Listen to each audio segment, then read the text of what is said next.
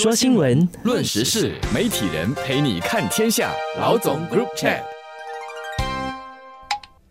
各位听众，大家好，我是《新民日报》的朱志伟。大家好，我是联合早报的郭丽娟。最近早报刊登了一项由保险公司进行的调查，这项调查指出，有将近半数的国人对能有舒适的退休生活没有太大的信心，他们最担心的就是晚年的财务和健康问题的。这个调查呢，人数总共有一千零二十九人，年龄介于十八岁到六十四岁。首先，我想需要说明的是，这项调查如志伟所说，是由保险公司展开的，那自然是要找出保险缺口有哪些，来提醒人们买足够的保险和进行投资，保障未来的生活。那实际一点来看的话，除了购买保险，其实大家是可以采取一些预先的行动，避免所担心的财务和健康问题发生。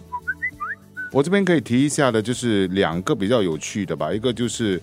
有八十四八千人是最担心退休后经济是否能够独立，就是跟钱有关。然后另外一个呢，就是就地养老的问题，多达八十三八千的人其实是打算在新加坡度过退休后的生活。呃，无论健康与否，我想大家最担心的就是到晚年的时候钱够不够用嘛。最近通货膨胀高企，每个人的开销都上涨了，更多人发现钱好像越来越不够用了。那其实，在这个时候呢，要多加储蓄可能是很困难的一件事，但其实应该更有纪律的来执行。就啊，好消息也是，当通胀高的时候，其实那个银行利率也是在上扬的。然后我们看到很多家银行都推出了高利率的配套。来吸引住新的客户，对，所以在这样子的情况下，其实现在的市场是对消费者有利的。大家不妨花一些时间来了解各种各样的产品，比如说新加坡储蓄债券、定期存款等等，找出哪些最适合自己的产品，赶快踏出精明理财的第一步。我今年五十四了嘛，明年就五十五了嘛，就是要在公积金的那个要做一个决定嘛。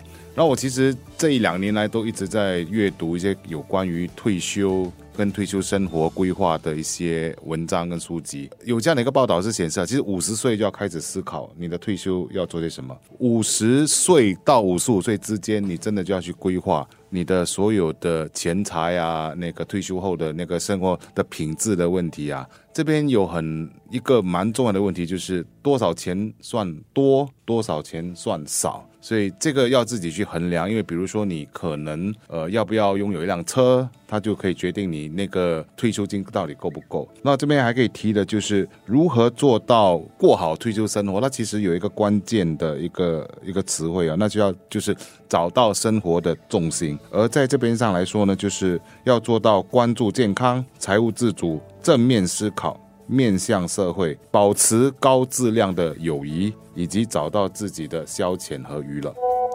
就。刚才那项调查中谈到的新加坡人担心老年的时候的健康问题，那其实现在的一个长寿现象确实引起了一些讨论。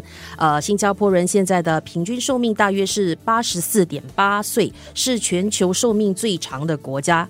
从传统观念来看的话，越长寿不是越好吗？可是大家现在更关注的是要如何健康的长寿，而不是到了晚年时候多病缠身，那就是所谓出现寿而不康的困扰。这个八十多岁这个年龄哈，其实它的重点是在于说，到了那个晚年的时候，自己还能不能走动？那我这边可以提个例子，我有一个开旅行社的朋友，他已经八十四岁了，还是健步如飞，然后还到处去，刚刚才从斯里兰卡回来，接下来又要去柬埔寨。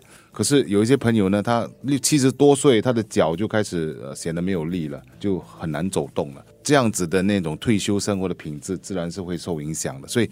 真正的规划应该是说，在五十多岁还没有到退休年龄的时候，就开始要注意一下自己的身体健康啊，自己尤其是锻炼腿部。那我觉得，因为我们一切的退化其实都是从脚开始的。在健康长寿这方面，新加坡其实跨出了挺重要的一步，就是国大医学组织设立了一所健康长寿的中心，是专门进行老龄化的研究。那可以通过那些科技的检测，提早发现各种的健康风险。当然，长远的目标就是要帮助人们能够延缓衰老，延长健康的寿命。那这项调查正在进行中，在进行全国的试验计划。那我想，如果能取得一些成效的话，不单是新加坡人受益，我们的经验。也能够分享到更多的亚洲国家，甚至是全世界。这边还有两个比较实际的考量是可以和大家一起分享的。第一个就是可能需要为你的居家的一些设备做改装。我们很多人其实忽略了这个部分呢，因为当大家年纪大的时候，其实家里的一些用具啊，包括厕所的设备啊，这些都可能需要打造一个无障碍的空间。这个是需大家需要考虑的。另外一个呢，我觉得是更深层的一个问题，就是我们要为无常做准备嘛。就是要慢慢的去习惯，说死亡可能离我们越来越近，而这个是大家都必须面对的事。可是，在这个之前，我们必须要规划好自己的一切，包括自己的财产啊、财务怎么分配，尽量做到不要麻烦到孩子。对，就是未雨绸缪，无论是理财也好，或是照顾自己的健康也好，真的是越早做越好。